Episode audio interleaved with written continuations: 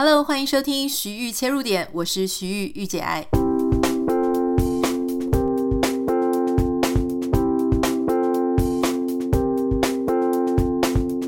Hello，我们已经连续好几天，我是在清晨四五点的时候起床录音，那也就是会这样子的原因，就是因为前一天我可能比较累，然后没有在前一天晚上把它录好。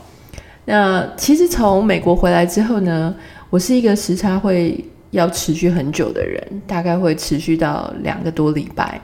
很多人说，其实你去办公室上班呢，就是你治疗时差最好的特效药。可是因为我是在家工作，而且现在是隔离期间，所以基本上我都要靠自己的作息去调整。那老实说，我觉得现在应该算调得差不多了，只是早上特别早起。但我想很多人不是从美国回来，就是住在台湾，常常也是五点的时候就会起床哈。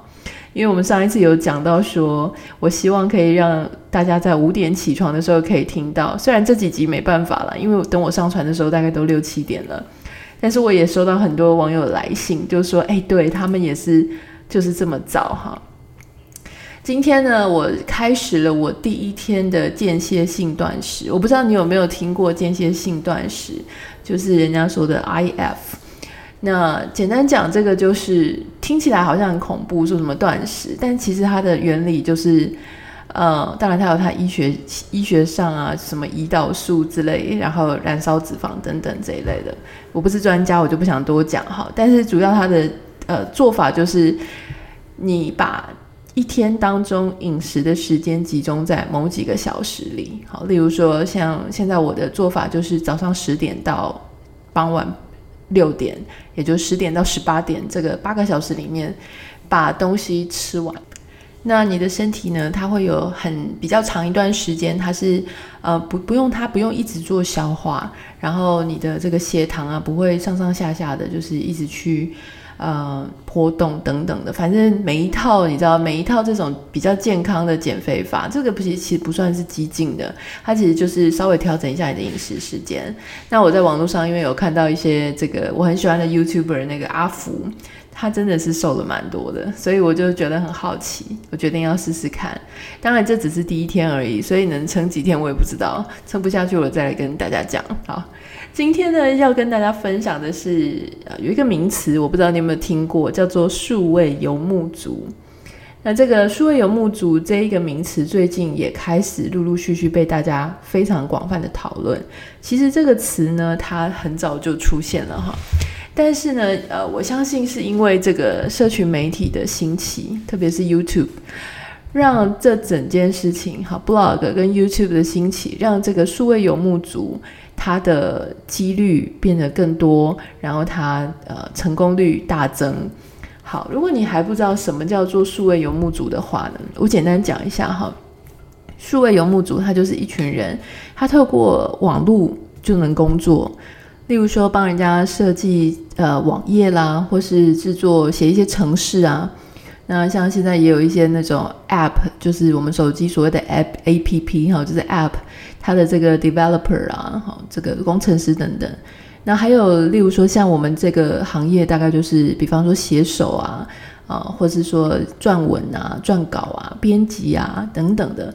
那如果说你在 YouTube 上面可以赚得到钱，那或许你其实也不用把你自己绑在办公室里面，就是可以当一个数位游牧族哈。所以现在 YouTuber 很多很多人就开始在讲这件事情，因为呃大家知道就是 YouTube 上面它可以做分润，然后它可以做业配，它可以做置入哈，那等等的。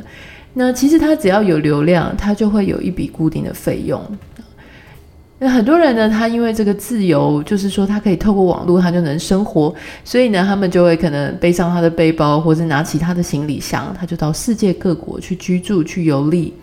所以就有这个称呼叫做数位游牧族哈，就是说他其实不用绑在一个地方，他可以一直不断的在移动，可是他同时也有工作，很像一个游牧族。在我的这本书《这个在家工作》里面，其实其实讲到一个故事哦，所以我想今天跟大家分享这个故事。我本身还蛮喜欢这个故事的，很像麻雀变凤凰哈。有一个女生呢，她叫 Natalie，那她其实是一个这个呃，她爸妈都是来自欧洲哈。不过这个爸妈呢，他们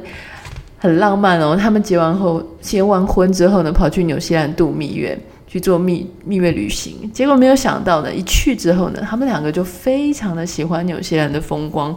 老实说，他爸妈这种心情，我也不是不知道哈。因为上一次我去纽西兰之后，我就整个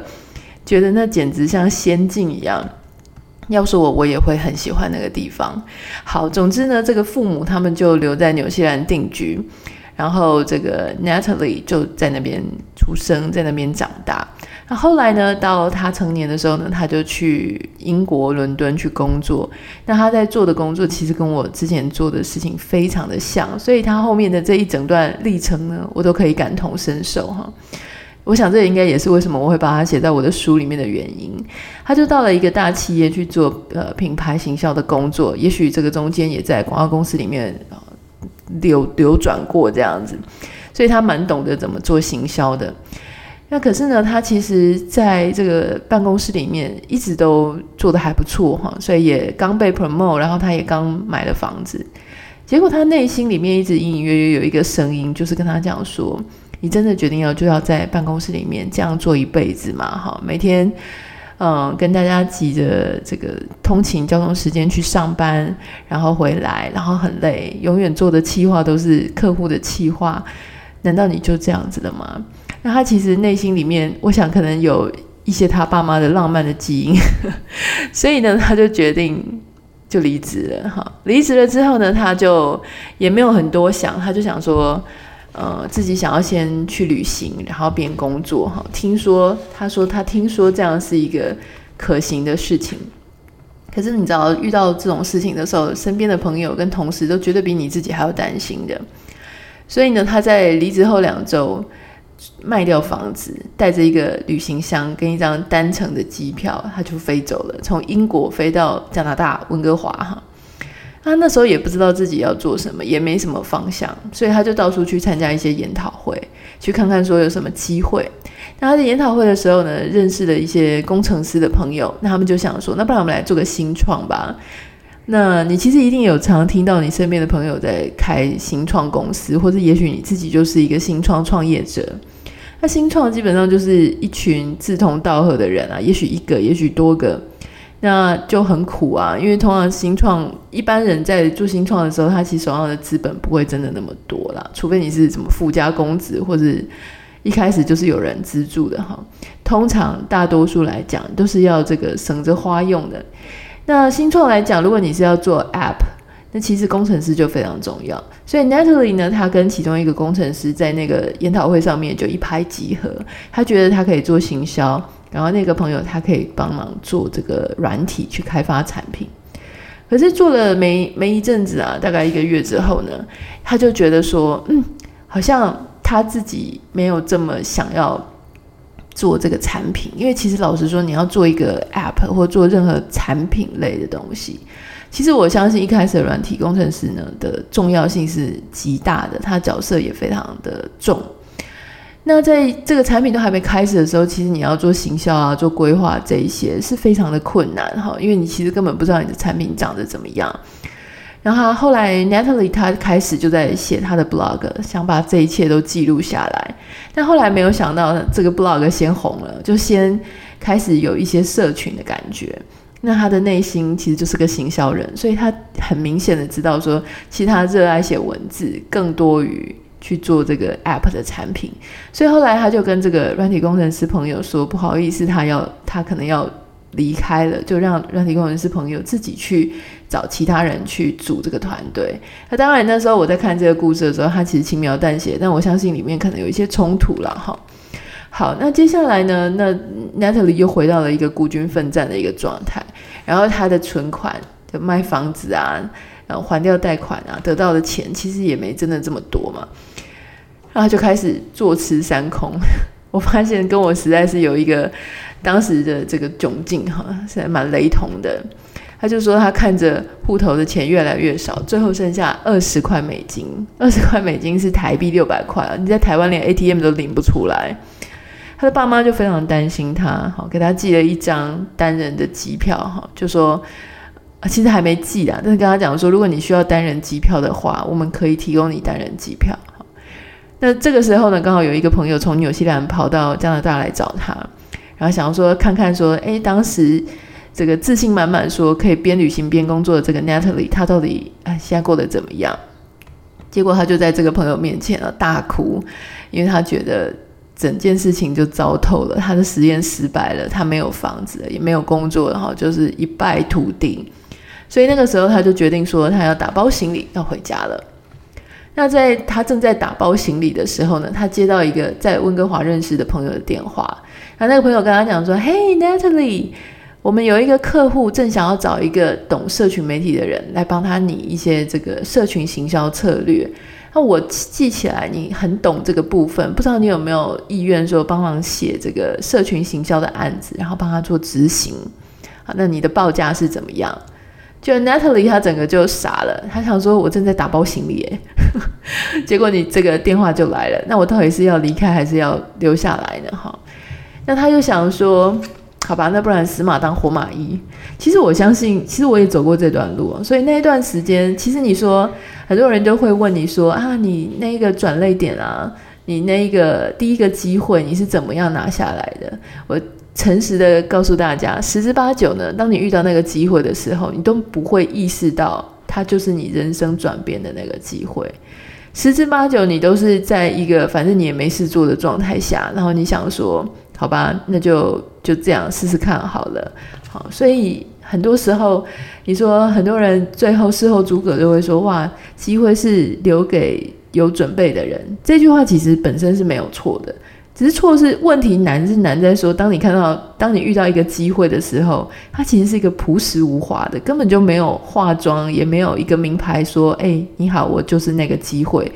没有，就是你必须，你唯一能做的事情就是你尽量去接受，啊，各种你觉得看起来也许是挑战，看起来也许是任务，哈，朴朴实无华，完全。看不出来是什么，但你就尽量让这些机会来跟你相遇啊，其中一个绝对有可能就会是转变你一生的一件事情哈。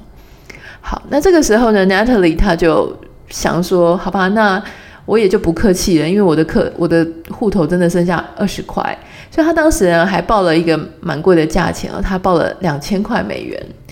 那他当时觉得这个价钱呢还蛮高的哈，两千块美元大概是六万块台币的一个。企划案报价费，呃，我我觉得贵跟便宜有时候是一个比较级啦。那当然六万块在台湾来讲，那也要看你的总预算是多少。如果你帮人家分配一个呃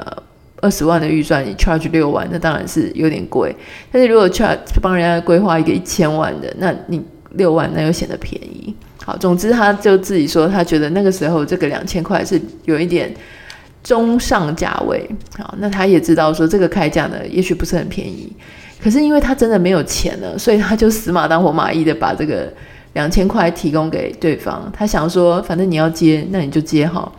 你要发案就可以发给我。如果你不发案给我，其实我也是要回家了。那他也一方面自己觉得他很有自信啊，他过往因为刚刚有讲，他过往在办公室的表现是非常好的哈。我相信他可能也是去除以他当时的一个每个月的月收入，然后他所需要花的时间，他的他的 rate 啊，他的价格。诶，那结果后来呢，对方也同意了，也相信他很值得这个价钱，所以就让他去做这个企划案。结果他真的把这个机会呢，好掌握得很好，端出了一个很棒的企划案，做得很好。诶，那开始这些人呢，又开始帮。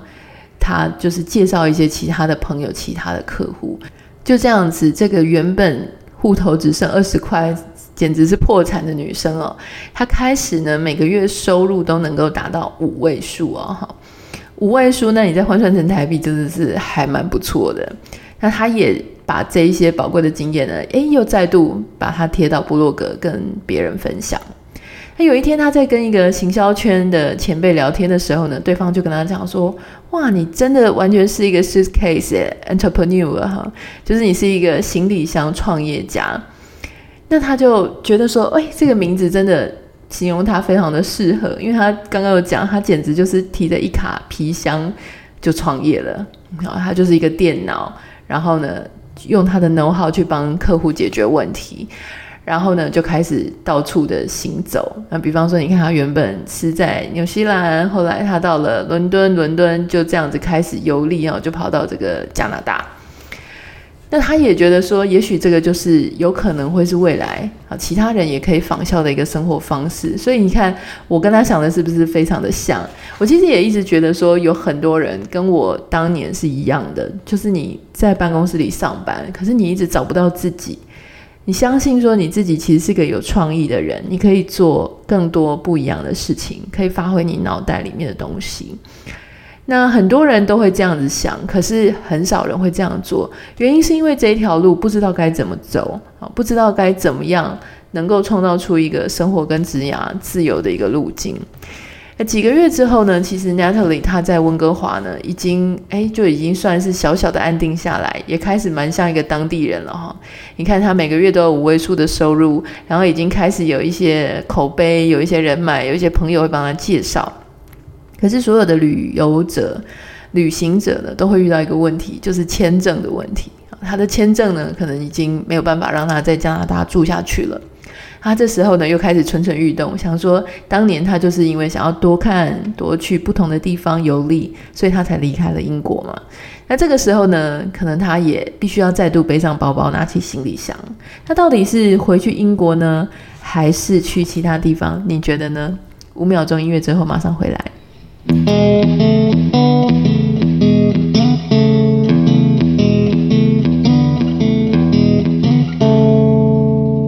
错哈，我想你可能已经猜到了，他决定要再次去冒险。不过这一次已经跟之前不一样了，因为他之前呢，他是完全不知道自己就是能不能够一边旅行一边工作。可是呢，在这一段几个月的历程当中，他发现哦，原来他可以一边上网写部落格，然后一边写企划案，然后一边拿着他的行李箱到处跑。所以呢，这一次他往这个往南飞哈，就是不是南飞了，就往南边飞。从加拿大呢，他就飞到洛杉矶住了两个月之后呢，再飞到阿根廷的布宜诺斯艾利斯。那这一次呢，他已经不用再担心自己破产了。后来他就把这一整段历程呢，开始在这个部落格文章里面一直写，一直写。然后呢，他把它收录起来，做一些润饰呢。那大家知道，Amazon 上面有这个自费出版的功能，他就出版了一本书。那本书的书名呢，就叫做《行李箱创业家》。没有想到的事情，哈，我觉得人生有时候是真的很有趣。这本书后来登上了自费出版的排行榜冠军，这件事情非常不容易，因为自费出版上面呢，如果你有去订 Amazon 的这个这个，你有去留意这件事情啊？因为我有留意，几乎每一天都有这个非常非常大量的书呢，就是大家想要出书、想要当作家都会去那边出版。那因为量一多，其实你能见度就不一定会高嘛。那我相信 Natalie 她一定也用了她自己的行销专长，然后去让更多人可以看到她的书。那这个题目也很有趣，然后这个形态呢也很多人喜欢。那重点是他文笔也很好，我就是看了这一本书的英文版。那他也受邀在这个富比士网站担任专栏作家哈。那你知道他整个出书。呃，一定也是会被注意到嘛。那又当了这么厉害的网站上的专栏作家，他的事业的知名度呢，整个又推向高峰，月收入开始超过六位数美金哦，个十百千万十万，超过十几万美金，那就是台币再乘以三十，好，超级多的。那当然就是这后面有很多很多的际遇了哈，例如说。当你开始红了之后呢，你就会有更多的名人效应、名人光环，那你也可以跟其他的名人联盟，所以接下来你的这个整个收入啊，整个知名度就会推向一个比较稳定的高峰。那这件事其实也有人问过我，就是说，诶，那我是不是要每天更新、每周更新？我到底要更新到什么时候？我有没有一天可以休息？哈。呃，我之前有在我的 YouTube 频道，不是不是我是徐玉老公那个，就是我个人在讲网红行销那一个哈。如果你有兴趣，请你去 Google search 一下，search 徐玉玉姐爱。那上面其实有影片就有提到说，呃，一开始打底打基础，让别人有机会认识你，然后很规律的去产出，这是非常重要的。但名气这件事情，它本身是一个一个慢慢累积、累积、累积、累积，到突然有一个奇怪的。转折点的时候，突然之间瞬间就会很多人开始认识你。在那样子的时候呢，你要继续再努力一阵子之后呢，整个到稳定的阶段，哈，有一个普遍的识别度的时候，这个时候你才可以稍微做休息。那这个 Natalie 呢，她在几年的流浪之后呢，终于决定回到纽西兰定居。那她也很有趣哦，她不是说什么买很名贵的房子啊，很大的车子。其实我喜欢欧美的人就是这样哈，他们不能说全部的人哈，有些人当然也是很奢华，有些人也是很拜金。可是我觉得他们那边有更多的人，他们很会用他们的钱，知道钱要花在哪里哈。很多人他们会去。让自己住得更自然、更近一点。Natalie 就是这样子。她后来决定回到纽西兰定居，在一个有非常漂亮景观的地方呢，买了一间乡村房，然后每天就是做一些园艺养鸡工作，跟她爱的人住在一起，然后继续的用远端工作。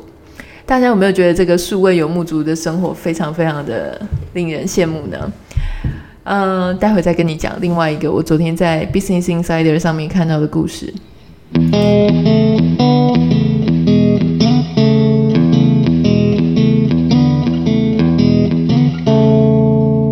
我平常很喜欢看一个媒体叫做 Business Insider，哈，如果中文大概是大家会翻成商业内幕这一个威尔丁他的网站。那他昨天有一个故事，我觉得也跟 Natalie 的故事非常的类似了哈。他是一个，他叫做 Nick，这个 Nick 他之前是体育台的记者。那他其实那时候的年收入是五万五千美金，差不多新台币大概一百六十万左右。那一百六十万呢，嗯，应该算是还可以的一个薪水。那他的有一天，他也是做得很腻啊，很倦，他就跟他的朋友讲说，好，他决定要去试试看，他能不能够靠当一个 writer 活下去。然后他想去旅游，这样。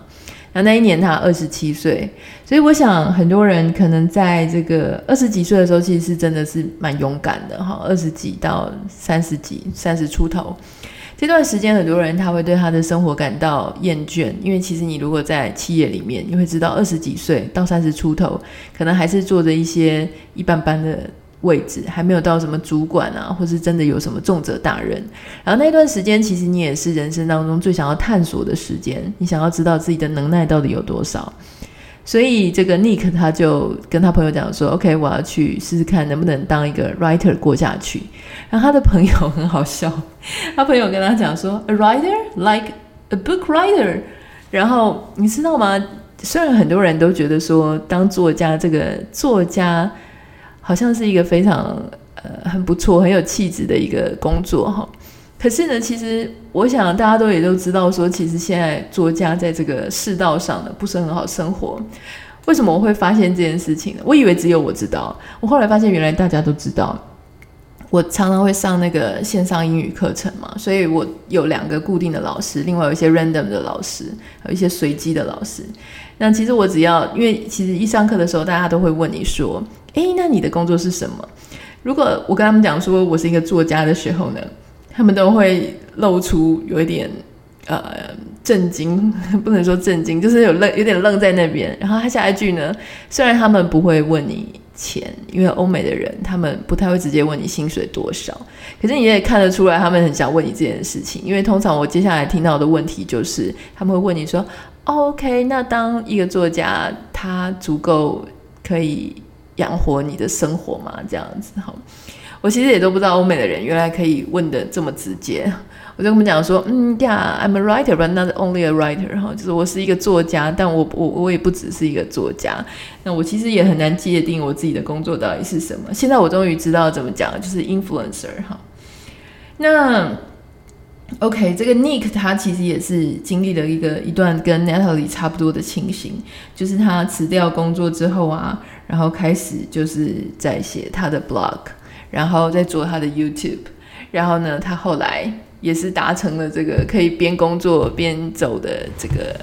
边边工作边旅游的这个梦想。那他也有教大家，他就说，如果说你一开始呢还没有被人家付钱。的话，你千万不要丢掉你的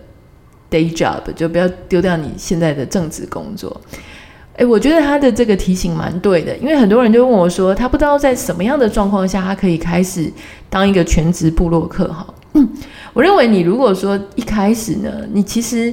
都没有业配的状况，都没有人跟你要问过说要不要做商业配合，你就立刻投入全职，这样子确实是有点太早。因为这个 Nick 为什么我要把它拿出来讲啊？原因是因为他提醒了我，我想要跟大家讲的事情就是说，我那个时候会开始觉得说我可能可以呃做个全职的工作，原因当然是因为那篇文章爆红。可在那个爆原呃文章爆红之前，其实我就已经开始陆陆续续有透过朋友的关系，所以有一些厂商会邀你去免费试吃啦。然后会有一些非常非常小的案子，例如说，我记得我好像有帮新东阳写过食谱，那个也是朋友介绍的哈。朋友看我有一个部落格，然后刚好他的客户在找这个 blogger 帮他们写文章啊，写食谱的时候，他们就想到我。我那时候非常非常便宜，然后配合度极高，没有啦，我现在配合度也是非常高。我只是想说，呃，那个时候确实哈。案子不大，可是你已经陆陆续续有受到一些这种些微的肯肯定，有人愿意付你一点点钱。那这个 Nick 他就是讲说，你大概要到这样的程度哈，就是说你已经是有个底了，然后有一些人多多少少愿意付愿意付你一些钱之后，你才能够开始说你要来经营说你的这个。部落格啊，或是 YouTube 等等，这样。如果你真的完全都没有，你真的人太少的话，其实你立刻丢掉你的 full time job，其实有点危险哈。为什么会这样讲呢？因为当有人开始愿意支付你一点点稿费的时候，表示你那个方向是正确的，你那个东西是有可呃正在经营、正在走的路线呢，是别人愿意。呃，付钱给你是有商业价值，然后它看起来是一个还蛮像样的，在这个时候呢，你才可以开始试着去转型。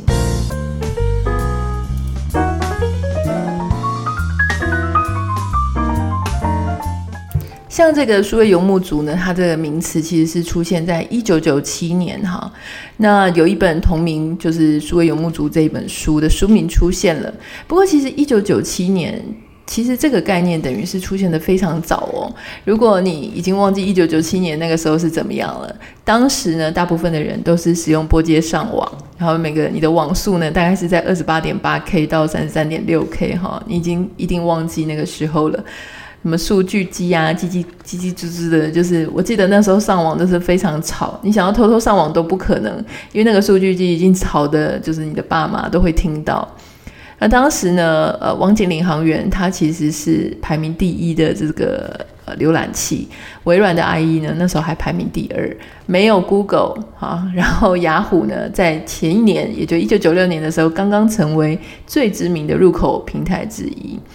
所以那个时候其实是非常早期的时候，这个数位游牧民族这个名词就出现了。那为什么会当时就出现呢？原因是因为其实很多时候。我们在做科技啊，或者在做一些规划、商业规划的时候，很多人他都是有能力去看更远的哈。当有网络出现的时候呢，就开始会有一些对未来比较有远见的人，他们会去想象未来的世界、未来的生活会是什么样子。像我之前有跟各位讲说，我在上那个未来学的线上课程，其实它其实就是在培养你看未来的状况。好，那从现在你所看得到的一些现象。有一些 signal，好，就是有一些呃，目前诶，这个产业它开始发展了，什么东西被发明了，那这个小小的一些影响，它会怎么样的影响到你后来十年、后来二十年、后来三十年这个社会？这科技还有人类行为，它会怎么样改变？哈，有些人他会去这样想，所以当时呢，很多人就开始提出说，如果网络出现了，那势必它有可能让人类的工作模式、人类的人际关系产生出非常重大的影响。特别是当你网络上可以去连接，好，你可以去呃交交货、交件，好，就是说，比方说像我们写完企划案啊，我再也不用把它印出来才可以给你，我可以透过 PDF，透过云端。就把这些档案提供给你，那我们就不用去见面了。那包含说，比方说像视讯啊，或是声音开会啊，影像，那我也就没有办法，呃，在没有办法跟你面对面开会的时候呢，其实这些问题都可以被解决。那游牧其实是人类非常早、人类社会非常早的一个一个形式。那是因为后来随着农业社会来临之后，那大家都开始逐田定居，哈。那因为你有田，你就可以耕种，有耕种，你就可以交换你的货品，或者把你的农作物拿去买卖。所以整体的经济模式呢，在这个农业社会之后，大家定居下来之后就开始成型。换句话说，当时在农业社会的时候，你一定有听过这句话，叫做“有土斯有财”嘛，哈。呃，有了农田，你可以耕种。你有了农田，就像你有了这个资产。那在工业化社会之后呢，像因为有工厂啊、公司，它是一个有具体实体地址的地方。那你必须要去工厂上班，好，或者你就是工厂老板，你有员工。那所以大家必须要逐这个工厂而居，就是说，因为他要你就是要进工厂嘛。那可是现在大家会发现说。农业社会，他说：“为什么他一定要靠着农田居住？为什么工厂工业时期他一定要跟着工厂去居住？原因是因为他生财、他吃饭的家伙就在那里，它是一个实体的，它是一个固定在某个定点的，所以你才必须要跟着他去住啊！因为你要进公司上班，你要下田。好，那现在在网络社会呢？那那换句话说，你去看。”因为农田带财，因为工厂带财。那如果说今天网络本质上它就能够为你带财，比方说你呃你是在网络上写 blog，你是在做 YouTube，那这些他透过这个分润啊，或者业配啊，或是他透过这些，你甚至连领薪水、连领报酬，你都不需要见面。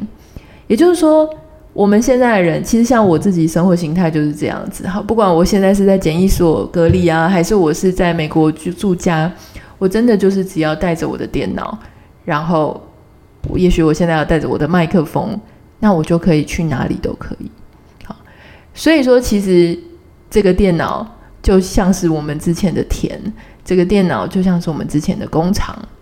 我们产出来的作品呢，就存在 YouTube 频道里面，就存在部落格里面，就存在我们自己的云端里面。好，所以说其实现在的整个社会的。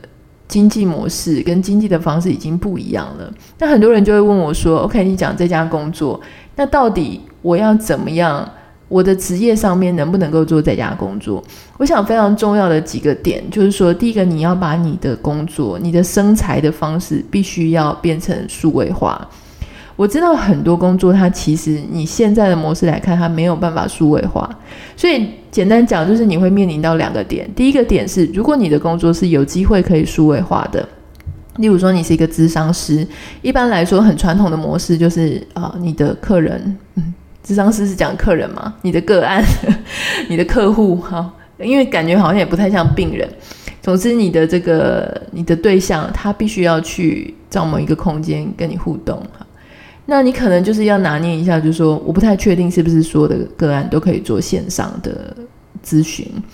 如果它是一个可以做线上咨询的话呢，那你可以把它变成一个数位的数位的模式。如果你是一个这个管理顾问公司，或者你是一个什么什么的教练，那当然这个是一定可以转成线上的。那有一些人问我说，他可能是在实验室工作啦，或者医检师等等，他可能不一定可以做。他可以不一定直接可以挪移他的工作变成线上或者变成数位，那其实这个时候你就要去思考说：好，如果我不做这个工作，好，如果他没办法变成数位，我没有办法做这个工作，我有没有办法提炼我自己脑子里面的专业知识，让它变成一个我可以去做网络工作的事情？例如说，假设你有医疗的一些相关背景，或是你很擅长讲亲子。在医疗上面遇到的难题等等，我我乱讲哈。举例，如果你是可以的，那你就去经营一个这样子的频道，经营这样的平台，或经营这样的节目，然后你多写一点，开始看看自己是不是有有办法在社群上有一群支持你的人。如果你是可以的话，那事实上呢，你就有可能不用一辈子做着意见，或是做着这个非得要绑住你的。绑住你在一个定点上面的工作，这当然是一个人身上的抉择啦，不是说所有的人都非得要离开办公室不可哈。可是因为刚好有网友问到我这个问题，那我觉得我想要跟你讲，当我在思考这件事情的时候，最主要的是有两个，第一个就是平行挪移，我自己现在的工作变成数位，好，也许多多少少要修枝修剪一下他的不适不无法适应的地方。比方说，就像我那个时候我去美国了，那我可能会没办法参加台湾的一些活动或者演讲或是通告，那这个部分是需要稍微修调的。可是其实原则上呢，什么数位创作啦。做影片、写文章、做 podcast，这个都不影响，所以这个没有问题。那另外一个就是说，你能不能够提炼你脑子里面的专业知识，让它成为数位的模式？